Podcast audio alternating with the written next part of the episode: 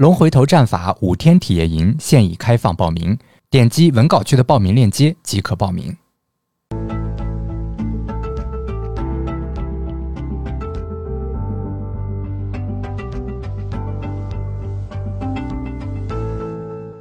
今天是二零二一年八月二十号啊，我们现在呢去说我们现在是一个什么阶段，有点呢不太好说了啊？为什么呢？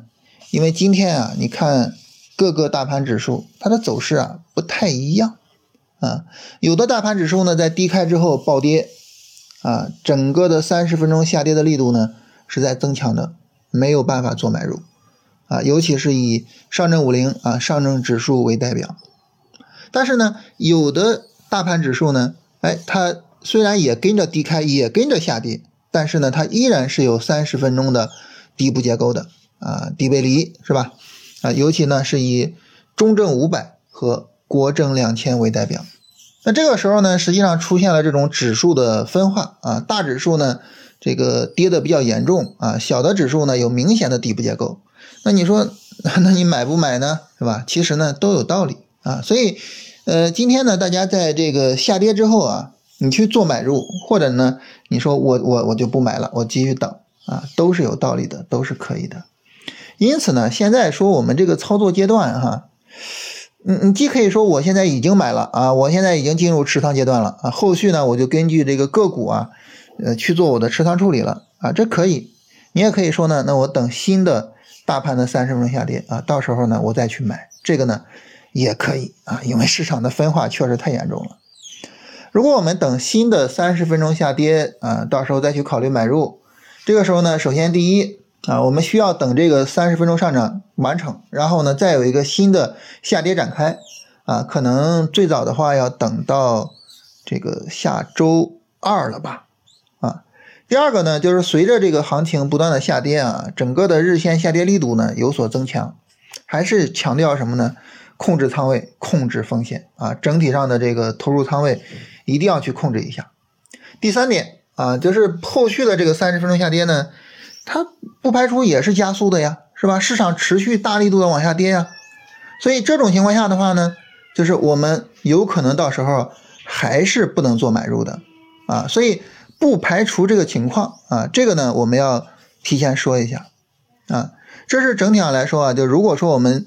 今天没有做买入啊，后续去做买入的话，这三点我们要注意一下。那么这是整体上大盘的情况，板块的情况呢？随着盐湖提锂的持续大涨，然后其他板块呢乏善可陈啊。现在总体上选板块真的非常非常难选啊，可能我们也就只能在一些强势板块里面去看一看个股啊。你要说哪个板块整体可以做，哪个板块的指数或者是大部分的个股都走得很好，这个呢？实际上是不存在的啊，所以现在的整体的这个呃板块方面的情况啊，这四个字来形容就是乏善可陈啊，所以板块这个方面呢，没有太多好介绍的。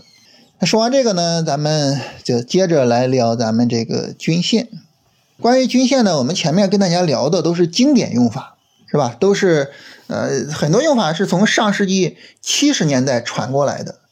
啊，你说这个 都是五十年前的事情了，所以呢，就大家可能觉得那给我们聊点新玩意儿吧。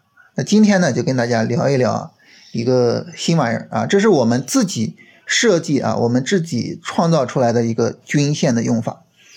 啊，我们呢把它称为主均线啊，主是主要的意思啊，这个主要的均线，这个主均线怎么去用呢？你看哈。咱们说这个，呃，价格呢回调是吧？回调到这个均线附近啊，不跌破这个均线或者什么的，我们可以做买入。但这里有个问题啊，就是这个均线它应该是一个什么周期呢？是吧？这这很有意思啊。你比如说它一个下跌，啊，它跌破了五均线，嗯啊，跌破均线了，不能买。那我看看十均线破没破？哦，十均线没破啊，那啊那那就可以买。然后那十均线也破了，那我看看二十线有没有破？哎，二十线没破啊，可以买。那你这就开玩笑了，是吧？他如果说那不断的跌下去，我不断的把均线降低，那就无论怎么跌都能买，那不就开玩笑了吗？是吧？所以呢，就是究竟哪一条均线在起这个作用呢？我们怎么样去选择均线的周期呢？哎，这就是一个很有意思的问题啊。主均线呢，就是来回答这个问题的。简单来说是这样哈，你看我们这次调整展开了，我们呢可以找上一次同级别的调整啊。你比如说这次是短线调整，我就找上一次短线调整。那么你就可以怎么样呢？啊，你去调这个均线的周期，你从一到二到三到四到五到六，从低到高去调这个均线周期。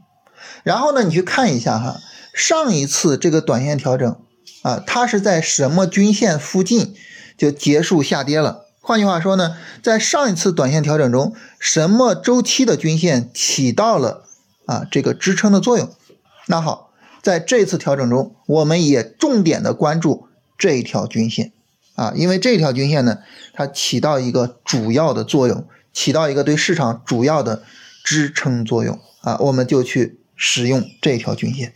如果说我们使用这个平均成本的思想，这个可以怎么理解呢？就是这个周期的平均成本对市场的支撑作用是更大的啊。因此呢，我们就重点的选择这个均线来使用啊。这是我们自己的一个原创的使用均线的方式。